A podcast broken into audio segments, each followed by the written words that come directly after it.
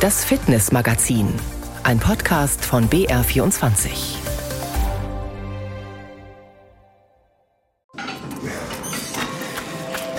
Wir feiern Geburtstag. Das Fitnessmagazin wird in dieser Woche 20 Jahre alt. Eigentlich ja noch ein junger Hüpfer, aber in Sachen Fitness und Sport hat sich in dieser Zeit doch einiges getan.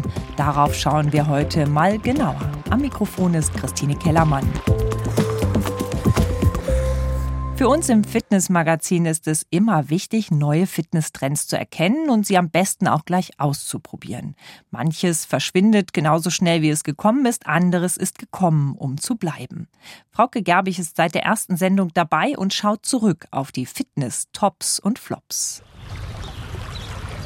Es ist Sommer, die Menschen suchen Erholung in, an und auf den Seen.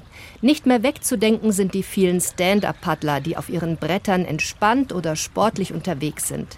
2014 wurde ich nach Tutzing am Starnberger See eingeladen um die neue Sportart auszuprobieren. SUP steht für Stand-Up Paddling, SUP auch genannt. Man steht dabei auf einem großen Surfboard, hat ein Paddel in der Hand und dann kann ich mich aus der Kraft der Schultern, der Arme und aus dem Bauch heraus nach vorne paddeln. Nicht mehr wegzudenken aus dem Outdoorsport ist auch das Trailrunning. Trainierten Läufer früher vor allem auf Asphalt wurde das Gelände und die Berge zum neuen Mecker der Athletinnen. Statt Leistung steht das Naturerlebnis im Vordergrund, wie ich beim Laufen über schmale Pfade entlang der Isar erfuhr. Naja, man beansprucht einfach ganz andere Muskeln. Bei jedem Schritt eigentlich verschieden. Ne? Während man beim normalen Laufen auf der Straße eigentlich immer die gleiche, immer wiederkehrende Belastung hat. Dadurch, dass es immer links und rechts an Hanglagen entlang geht, wird auch der ganze Oberkörper mit drin. Immer aufmerksam laufen, immer schauen, wo man hinläuft. Man bleibt auch wach im Kopf und es macht natürlich dadurch auch mehr Spaß, weil die Abwechslung drin ist. Wenn etwas unsere Umgebung verändert hat in den letzten 20 Jahren, dann ist es die schiere Zunahme und Vielfalt der Fahrräder. Ob Rennrad oder Mountainbike, ob Gravel oder E-Bike, der Trend ist allgegenwärtig. Natürlich sollte man sich mit dem jeweiligen Rad vertraut machen, vor allem wenn man sich zum ersten Mal auf ein Mountainbike setzt und in den Bergen unterwegs ist. In Fahrsicherheitstrainings fanden sich all diejenigen zusammen, die wissen wollten, wie man richtig bremst, Hindernisse wie Wurzeln und Steine bewältigt und enge Kurven meistert. 2011 war ich im Bikepark in Lengries dabei. Die sogenannte Grundposition auf dem Bike jetzt schaut folgendermaßen aus. Die Schultern sind zentral über dem Lenker, die Beine, also die Pedale sind in dem Fall waagrecht, das starke Bein ist von jedem vorne, Po ist zentral über dem Sattel und die Beine sind durchgestreckt. Schaue ich meine Beiträge der letzten Jahre an, gibt es viele Themen, die uns auch heute noch beschäftigen. Sport und vegane Ernährung beispielsweise, Vibrationstraining, Training mit der Faszienrolle, unterschiedliche Yogatrends, Sportklettern und Klettersteiggehen. Und was hat sich verändert? In Fitnessstudios wird kaum noch Step Aerobic unterrichtet und auf den Straßen sind wenig Fatbikes und Inlineskater unterwegs. Zu den Flops unter den Sportarten gehören die Crossblades, eine Mischung aus Schneeschuh und Kurzski, mit denen man Schneehänge hinaufsteigen und hinuntergleiten kann. Die Idee dahinter erschien logisch. Wenn man sich auf einer Schneeschuhtour zum Beispiel befindet, im kopierten Gelände und immer wieder bergab gehen muss, auch dieses Stapfen, was oft eher unangenehm ist, eher auch langsamer geht. Beim Ski muss man dauernd umfällen. Also daraus eine Mischung zu schaffen, ein Gerät, mit dem man sowohl auch aufsteigen kann, bequem, als auch runtergleiten oder sogar abfahren, wenn man auf einer Piste ist. Wenig bis nichts hat man auch gehört von der sogenannten Methode Naturelle, einem Fitnesstrend, bei denen man zehn unterschiedliche Disziplinen trainiert, um im Notfall fit zu sein. Das Motto sei stark, um nützlich zu sein. Das heißt, man trainiert nicht einfach so, man läuft Marathon, um einfach zu laufen, sondern man läuft, um eben in der Gefahrensituation vorwärts zu kommen. Man trägt nicht nur die Sachen wie beim Gewichteheben, sondern man möchte auch Verletzte tragen können. Ich persönlich habe mich sehr privilegiert gefühlt, als Fitnessreporterin so vieles im Sport- und Outdoor-Bereich ausprobieren zu können. Als Bewegungsmensch muss ich keine Schweinehunde überwinden, aber ich weiß, ohne Spaß am Sport, ohne Begeisterung für die Disziplin helfen alle guten Vorsätze nicht. Darum ist es so wichtig, die richtige Sportart für sich zu finden. Gott sei Dank gibt es so viele. Wir haben alle Möglichkeiten, wir müssen sie nur nutzen. Auch darüber will ich mit unserem Jubiläumsgast sprechen. Und das ist Professor Thomas Wessinghage, leidenschaftlicher Läufer, ehemaliger Spitzensportler, Sportarzt und Orthopäde und vor 20 Jahren in unserer ersten Sendung auch schon mit dabei. Ich freue mich. Hallo Frau Kellermann, ich freue mich auch. 20 Jahre Fitnessmagazin. Wir haben bei uns in der Redaktion festgestellt, dass sich da auch bei uns einiges sportlich verändert hat. Wie ist denn das bei Ihnen, wenn Sie so auf die letzten 20 Jahre in Sachen Bewegung bei Ihnen persönlich zurückschauen? Da hat sich relativ wenig geändert. Sie hatten ja schon erwähnt, dass ich ein leidenschaftlicher Läufer bin. Man mag immer das, was man ganz gut kann. Mhm. Mittlerweile fahre ich auch gern Rad und wechsle das so ab. Aber ich habe vor 20 Jahren mich fünfmal die Woche bewegt, trainiert und das ist heute immer noch so. Und mit Begeisterung, wie sich's anhört. Ja, mit Begeisterung, mit Freude, mit Zufriedenheit danach und in dem Bewusstsein, dass ich mir ein Nachlassen meiner Aktivitäten und meiner Motivation nicht leisten kann. Wenn wir auf dieses große Thema Gesundheit und Fitness schauen, die Klassiker, wie Sie eben schon gesagt haben, laufen, dazu Radfahren, schwimmen, bei uns vielleicht noch wandern, in die Berge gehen, das gibt es nicht erst seit 20 Jahren. Aber es gibt dazu ständig neue Trends, neue Sportarten, neue Ideen. Sehen Sie da eine Entwicklung oder ist das einfach Bestandteil des Sports, dass es immer was Neues geben muss, dass es zur Motivation beiträgt, neue Sachen anzubieten? Ich würde den Rahmen noch ein bisschen weiter spannen und sagen, das ist ein Teil unserer modernen Gesellschaft. Denn ständig erfindet jemand irgendetwas Neues. Sinnigerweise hat er meistens davon auch einen finanziellen Benefit. Mhm. Und insofern müssen wir damit leben, dass ständig irgendwelche ganz großartigen neuen Botschaften verbreitet werden. Dagegen lässt sich ins Feld führen, dass der menschliche Organismus im Prinzip immer noch derselbe ist wie vor 1000, 2000, 10.000 Jahren und nicht immer was Neues braucht. Nur ist der menschliche Organismus der Jetztzeit viel weniger gut in Form, als er es na, noch vor 20 Jahren war und natürlich viel, viel schlechter in Form als vor 1000 Jahren.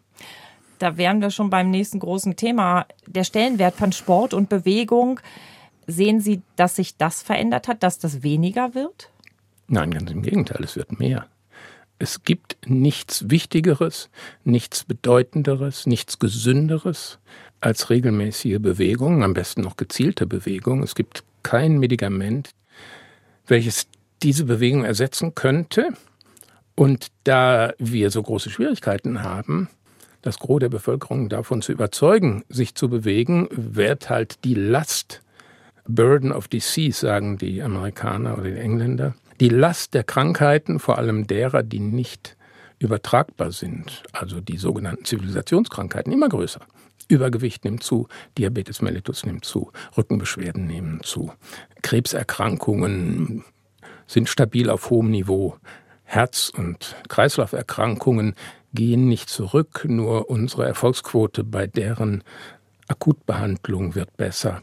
Also das Gebot der Stunde ist Bewegung und jetzt können wir gerne darüber sprechen, welche Bewegung.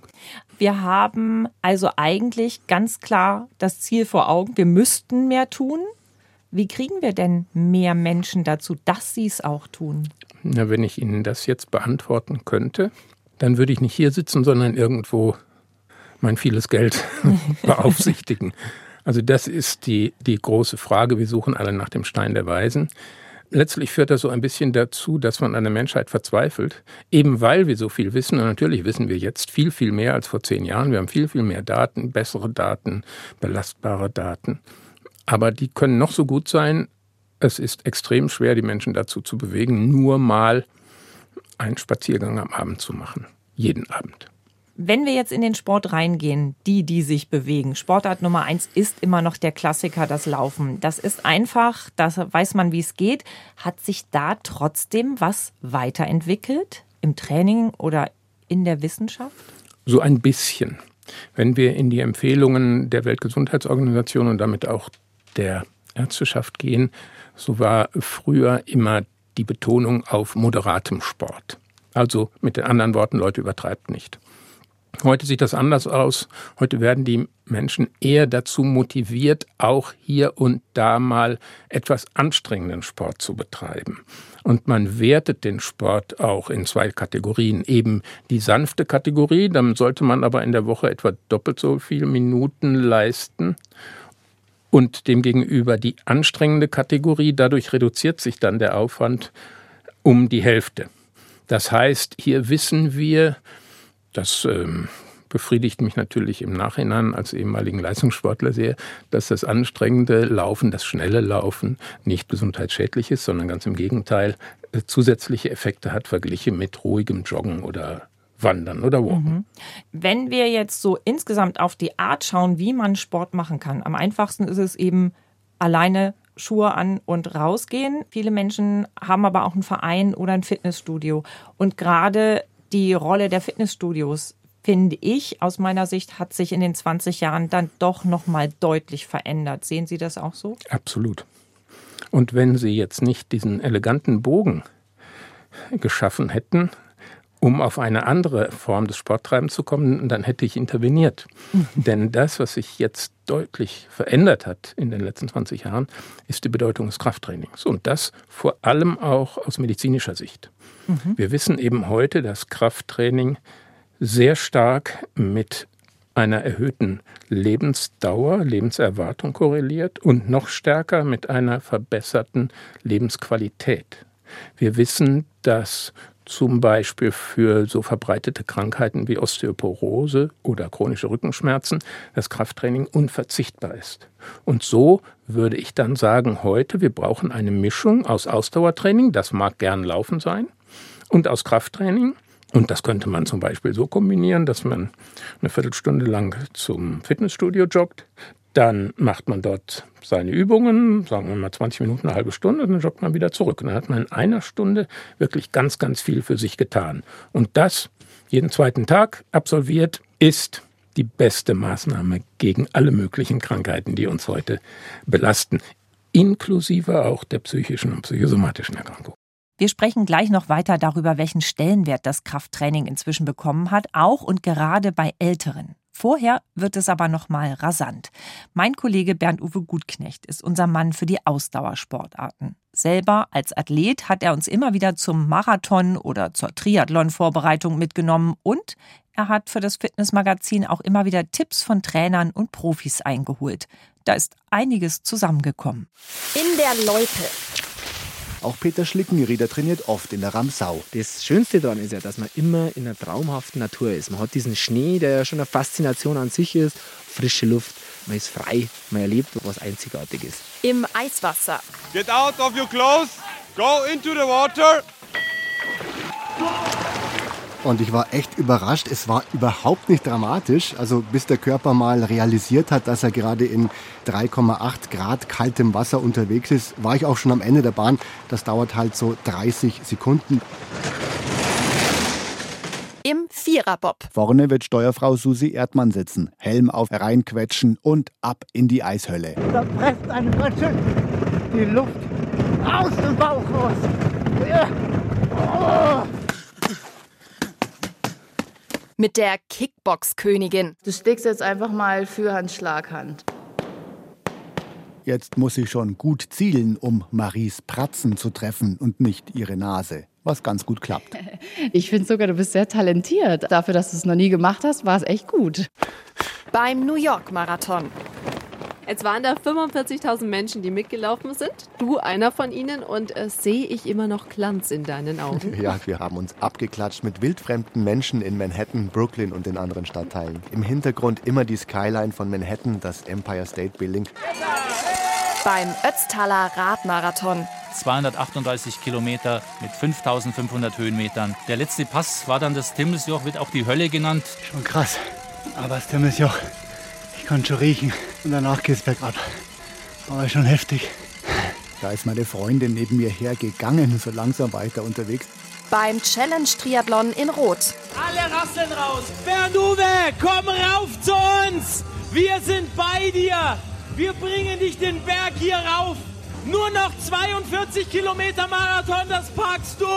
Also hier abgeklatscht zu werden und angefeuert zu werden von 100.000 Menschen ist Wahnsinn. Nein. 2, 1.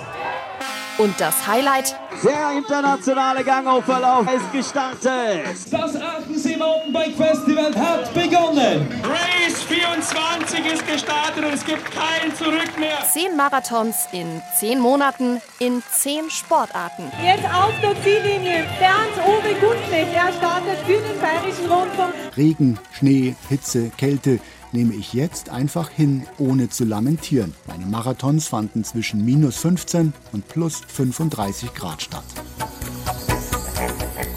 Ich habe etwas geschafft, woran ich lange selbst nicht geglaubt habe. Etwas, wofür ich viel Schulterklopfen, aber auch viel Achselzucken und Kopfschütteln bekomme. Von meinem Arzt erhalte ich ein Lob. Das hat sehr gut funktioniert, dass nämlich die Fehler, auf die ich hingewiesen habe, sicher nicht gemacht haben und das vernünftig umgesetzt haben mit gesundem Menschenverstand, entsprechendem Training und deswegen sind sie auch sehr gut durchgekommen. Zehn Marathons in zehn Sportarten, das war wirklich etwas ganz Besonderes. Sicher ist auch, Schwimmen, Radfahren oder Laufen werden nie aus der Mode kommen und immer wieder stellen sich Neulinge dieser Herausforderung im Wettkampf. Meine Kollegin Sina Wende will beim München-Marathon im Oktober zum ersten Mal eine solch lange Distanz laufen. Sina, Marathon laufen, war das schon immer ein Traum von dir? Ich weiß nicht, ob ich es als Traum bezeichnen würde. Es war immer schon so eine Herausforderung, die irgendwie so über meinem Kopf schwirrte, weil ich schon einen Halbmarathon habe ich schon mehrfach gelaufen, aber so ein ganzer, diese, diese 42,2 Kilometer, das war eigentlich so ein, so ein Hindernis, was ich unbedingt mal schaffen wollte. Und jetzt mittlerweile ist es zum Traum geworden. Ich hoffe, dass es kein Albtraum wird.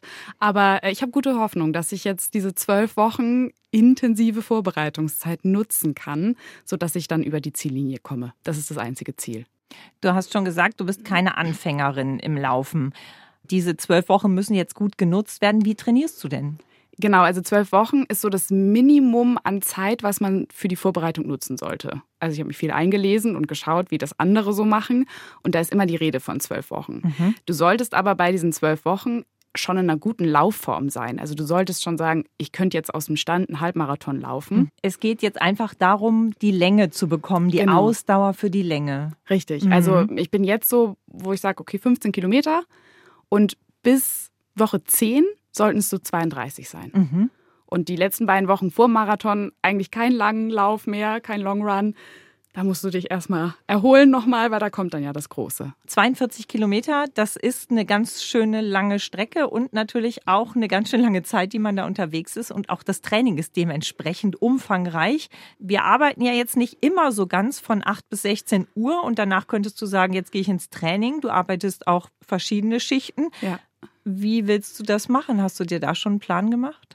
Deswegen habe ich nämlich keinen richtigen Plan. Also es gibt keinen Zeitplan von mir, wo immer steht, Mittwochs ist mein Tag, wo ich 60 Minuten laufe, Donnerstag 75 und am Sonntag gibt es dann den längeren Lauf. Mhm. Kann ich ja nicht, weil ich habe genau wie du unterschiedliche Schichten, unterschiedliche Arbeitszeiten. Ich habe mir für mich selber gesagt, okay, ich habe einen Langlauf in der Woche. Also einen, der sich wirklich steigert, wo ich auch mal so zwei bis drei Stunden gut investieren kann um dann eben zu laufen. Aber es ist natürlich auch so, dass du keine feste Gruppe haben kannst, in der du trainieren kannst, die dich regelmäßig dann auch motiviert, da dran zu bleiben. Ne? Genau, ich habe so einen kleinen Läufertreff. Ja, aber die fragen auch dann jedes Mal, kommst du? Und ich sage, äh, warte, weiß ich noch nicht. Vielleicht. Mhm. Und dieses vielleicht zieht sich halt jetzt schon so durch die letzten vier Wochen. Aber ich versuche es immer einzurichten aber es ist natürlich dann so, dass ich mich einfach selber motivieren muss. Also ich kriege dann ab und zu mal Freunde motiviert, die mich auf dem Fahrrad begleiten. Mhm. Dann ist es nicht ganz alleine. Aber halt so eine Gruppe, wo alle dieses Marathonziel vor Augen haben, kann ich nicht wirklich regelmäßig besuchen. Ein bisschen Druck bekommst du ja jetzt auch noch von uns. Mhm, wir werden dich begleiten auf deinem Weg. So alle zwei Wochen schauen wir mal vorbei oder hören von dir auch, wie es dir geht, was gerade so ansteht, wie dein Weg ist, äh, wo du gerade stehst brauchst du vielleicht dann auch von uns ein bisschen den Druck, dass Rainer draufschaut? Also ich bin schon froh, dass es den jetzt gibt. Ich kriege mich schon gut motiviert, aber so habe ich natürlich auch wirklich diese Idee zu sagen, okay, ich erzähle euch auch alle zwei Wochen, was ich jetzt gerade erlebt habe. Mhm. Also war ich zum Beispiel beim Lauftreff oder gab es den neuen Marathonschuh. Und äh, das motiviert mich natürlich noch mehr, mich mit diesem Ziel, mit dieser Herausforderung zu beschäftigen. Ich glaube schon, dass ich da äh, durch euch natürlich ein bisschen mehr Druck jetzt habe. Jetzt muss ich liefern. Und das Problem ist auch, muss ich auch sagen, diese Laufuhr, die ich jetzt habe, also ein Pulsmesser. Mhm die ist, glaube ich, noch der größere Druck als ihr, weil äh, die mir jetzt verraten hat, ach Mensch, Sina, deine dein Laufzeiten, die du so hast Woche für Woche, da würdest du den Marathon unter vier Stunden schaffen. Und das ist so eine magische hm. Zahl. Diese vier Stunden. Ne? Es gibt so die Leute, die halt super schnell sind, dann die unter vier Stunden und dann die über vier Stunden. Mhm. Und wenn ich jetzt das von meiner Laufuhr sage, sage ich mir, okay, gut, dann das muss ich auch mal irgendwann erzählen. Und jetzt habe ich es gesagt und deswegen ist das noch das nächste Ziel dann. Der Druck ist da. Ich habe allerhöchsten Respekt vor dir. Ich drücke dir alle Daumen und Danke. ich werde das ganz gespannt verfolgen, deinen Weg zum Marathon, zum München-Marathon. Danke, Christine. Ziele helfen ganz entscheidend dabei, sportlich eine Schippe draufzulegen. Das haben sich vor jetzt etwa neun Wochen viele Menschen in ganz Bayern gesagt und angefangen, für einen 10-Kilometer-Lauf zu trainieren. Lauf 10 nennt sich das Ganze und am kommenden Samstag, also am 15. Juli, findet in Wollenzach der große Abschlusslauf statt. Start ist um 17 Uhr. Aktuell sind bereits 1700 Läuferinnen und Läufer dabei. Aber anmelden ist immer noch möglich. Was hat sich getan in den letzten zwei Jahrzehnten in Sachen Fitness und Gesundheit? Professor Thomas Wessinghage hat schon erklärt, dass Krafttraining wichtig ist. Das gilt nicht nur für junge Menschen, sondern auch im Alter. Und das, finde ich, ist ganz deutlich im Fitnessstudio zu sehen. Denn alte Menschen waren früher in Fitnessstudios doch eher die Ausnahme. Richtig. Äh, auch hier kommen wieder moderne medizinische Erkenntnisse hinzu. Und wir wissen, das allerdings nicht erst seit gestern, dass der Mensch im Alter an Leistungsfähigkeit verliert, dass er alle möglichen Körperfunktionen einbüßt, zumindest teilweise, und dass beispielsweise die grobe Beinkraft um sicherlich 50 Prozent zurückgeht zwischen dem 30. Lebensjahr und dem 80. Lebensjahr um diesem Abbau entgegenzuwirken und damit auch zum Beispiel Stürzen vorzubeugen. Oder wie gerade gesagt, die Lebensqualität zu erhalten, damit man auch mal einen Museumsbesuch verkraften kann. Oder im Altbau die vier Etagen bis zur Wohnung hinaufgehen kann ohne größere Probleme und vielleicht auch noch eine Einkaufstasche dabei tragen. Mhm. Das alles bietet das Krafttraining. Das geht noch ein bisschen über diese Ausdauerbelastungen hinaus. Ausdauertraining war die erste Form von Sport, die wir als gesund erkannten, insbesondere in Verbindung mit Herz-Kreislauf-Erkrankungen. Aber das Krafttraining hat heute einen ebenso hohen Stellenwert und interessanterweise wissen wir, dass wir beispielsweise der Zuckerkrankheit, dem Diabetes mellitus Typ 2, mithilfe von Ausdauertraining etwa um 50 Prozent vorbeugen können und das Krafttraining um 20 bis 30 Prozent. Wenn wir dann aber Ausdauertraining und Krafttraining mischen, dann sind wir deutlich über 60 Prozent. Das heißt, die Effektivität unserer Freizeitaktivität in Bezug auf unsere Gesundheit kann durch eine sinnvolle Kombination erheblich gesteigert werden. Also immer eine Mischung, immer eine Kombination genau. aus den verschiedenen. Und es gibt sehr einfache Formen von Krafttraining, Beispielsweise das Treppensteigen ist Krafttraining und das kann ich ja dosieren. Also ich kann eine Etage, zwei, drei, vier. Ich kann eine Stufe pro Schritt, ich kann aber auch zwei Stufen pro Schritt nehmen. Ich kann noch einen kleinen Rucksack nehmen, in den ich zwei Wasserflaschen stecke. Ich kann noch in jede Hand auch noch eine Wasserflasche stecken und dann wird das immer anstrengender und dadurch auch immer effektiver.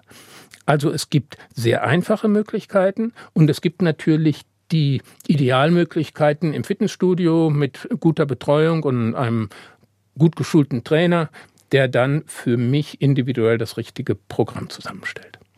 Jetzt haben wir nicht nur die ganz normalen Einflüsse gehabt in den letzten 20 Jahren, sondern wir hatten auch noch eine Corona-Pandemie, die uns alle sehr gebremst hat. Manche haben vielleicht auch währenddessen neue Sachen entdeckt. Sie haben vorhin vom Spazierengehen gesprochen. Das haben viele entdeckt. Viele haben auch vielleicht ein bisschen was Aktives für sich entdeckt. Was haben Sie für ein Gefühl, was diese Corona-Pandemie bei uns für Spuren hinterlassen hat in Sachen Bewegung? Also ich bin auch in dieser Hinsicht so ein bisschen desillusioniert. Als die Corona-Pandemie lief, war ich täglich im Wald, ich traf niemanden und freute mich meiner Gesundheit. Dann stellte ich fest, dass immer mehr über psychische Belastungen aufgrund von Lockdown und anderen Begleiterscheinungen, verstärktem Homeoffice und so weiter berichtet wurde. Und ich habe mir nur gesagt, wenn die Leute am Tag mal eine halbe Stunde rausgehen würden und sich in der Natur regenerieren würden, dann hätten sie sicherlich viele dieser Depressionen, dieser Burnout-Erscheinungen und so weiter nicht. Meine heutige Einschätzung ist, dass von dem Lerneffekt nicht viel übrig geblieben ist, sondern wir reden wieder ständig darüber, äh, dass jemand dann die Psychotherapie braucht, dass jemand ähm, vielleicht eine psychosomatische Reha benötigt. Aber die Selbstheilungskräfte, die in uns und in unserem Verhalten stecken, die werden meines Erachtens überhaupt nicht ausreichend gewürdigt, geschweige denn genutzt. Mhm. Ich mache es nicht gern, dass ich über mich rede, aber ich bin jetzt 71 Jahre und äh, freue mich bester Gesundheit, nehme keine Medikamente, habe keine Depressionen, habe keine Probleme, hatte einen Tag Corona. Das heißt, ich glaube, dass ich, wenn wir von der Genetik absehen, in meinem Leben mehr oder weniger zufällig, weil ich eben früher intensiv gelaufen bin, einiges richtig gemacht habe. Und dieses Beispiel zu übertragen, ist eigentlich total einfach. Aber es funktioniert nicht. Und darum bin ich so ein bisschen traurig. Das verstehe ich. Vielen Dank und äh, alles Gute. Dankeschön, gleichfalls, auch dem Bär. Es bleibt dabei, man muss sich aufraffen und etwas für seinen Körper tun. Ich wünsche Ihnen weiter ganz viel Freude an Sport und Bewegung.